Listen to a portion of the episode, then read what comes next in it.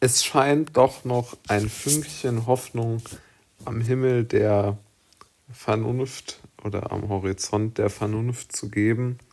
Denn selbst der, der Ort der absoluten, wie soll man sagen, der absoluten Unvernunft und der absoluten, ja, äh, ich würde wirklich sagen, der absoluten der absoluten Scheinheiligkeit, das ist wirklich das richtige Wort, dem deutschen Ethikrat gibt es jetzt doch zumindest eine Minderheit, die sich gegen die Unsinnigkeit einer allgemeinen Impfpflicht in Deutschland ähm, ausspricht. Also etwas Positives. Ähm, vier von 24 Mitgliedern haben sich ähm, gegen eine allgemeine Impfpflicht, gegen eine gesetzliche Impfpflicht ähm, positioniert. Und dabei sind es wirklich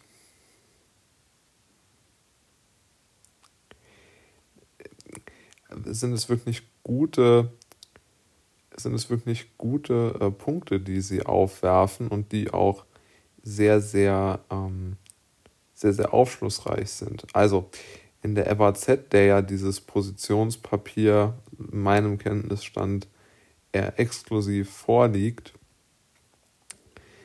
geht es darum, ähm, dass sie genau wie ich der Meinung sind, dass das Narrativ, dass nur eine allgemeine Impfpflicht helfe aus aller Not, insbesondere aus den Dauerschleifen weiterer Covid-19-Bekämpfungsmaßnahmen.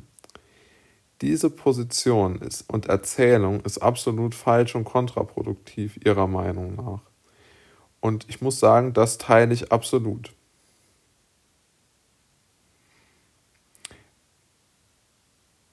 Und wir müssen uns ja auch immer wieder in Deutschland vergegenwärtigen, dass halt eben nur bisher zwei Länder diese allgemeine Impfpflicht planen.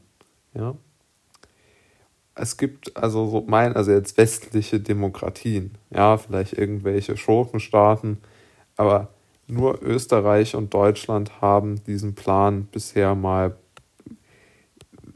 sagen wir mal so, für sich selbst als, als wünschenswert eingestuft. Ob sie das jetzt wirklich so verrückt sind und das machen, das äh, mag ja äh, noch in den Sternen stehen, aber ich hoffe dort auf Vernunft. In dieselbe Kerbe schlägt auch einer der bekanntesten Virologen Deutschlands, Streeck, der der Meinung oder der völlig zu Recht sagt, dass man überhaupt gar keinen allgemeinen Impfzwang aussprechen kann, wenn man überhaupt gar nicht weiß, wie die Impfstoffe funktionieren. Also was auch völlig, völlig logisch ist, ja.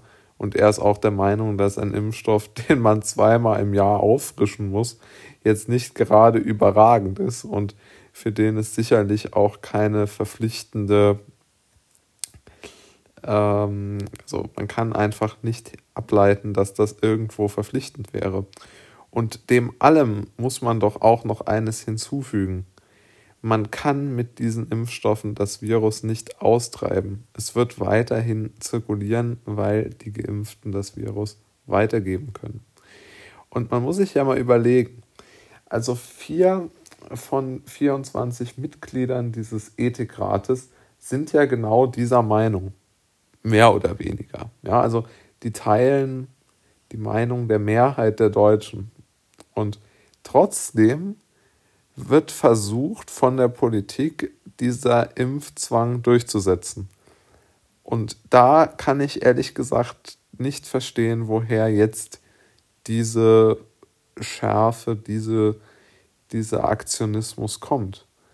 Denn man sieht doch wirklich augenscheinlich, dass zumindest, man könnte es so sagen, dass zumindest die Unplanbarkeit doch dazu eigentlich aufrufen sollte, immer möglichst sachlich, möglichst ruhig und möglichst wenig intervenierend zu agieren.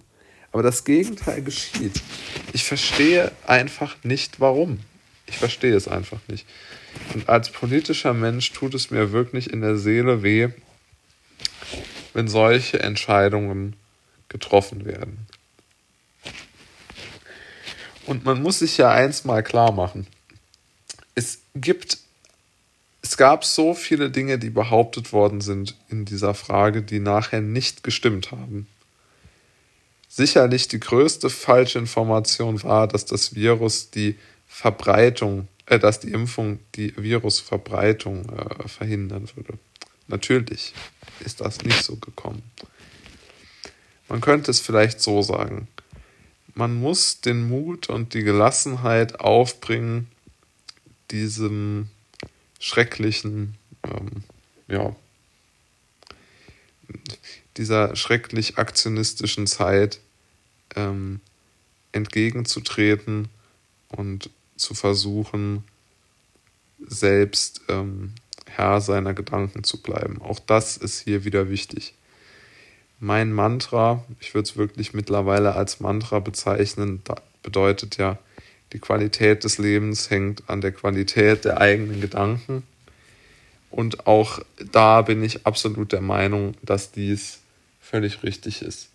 Man kann nur über die eigenen Gedanken das eigene Leben praktisch steuern und somit ähm, sich selbst äh, aus dem Dreck ziehen. Und ja, also man sollte eine gesunde Skepsis sich beibehalten und sich nicht von den Menschen äh, unterdrücken lassen, äh, die ähm, versuchen, einen mit so moralischen Gegebenheiten da irgendwo unter Druck zu setzen, sondern man sollte immer selbstbewusst seine Meinung sagen, wie diese vier vorbildlichen Mitglieder des Ethikrates.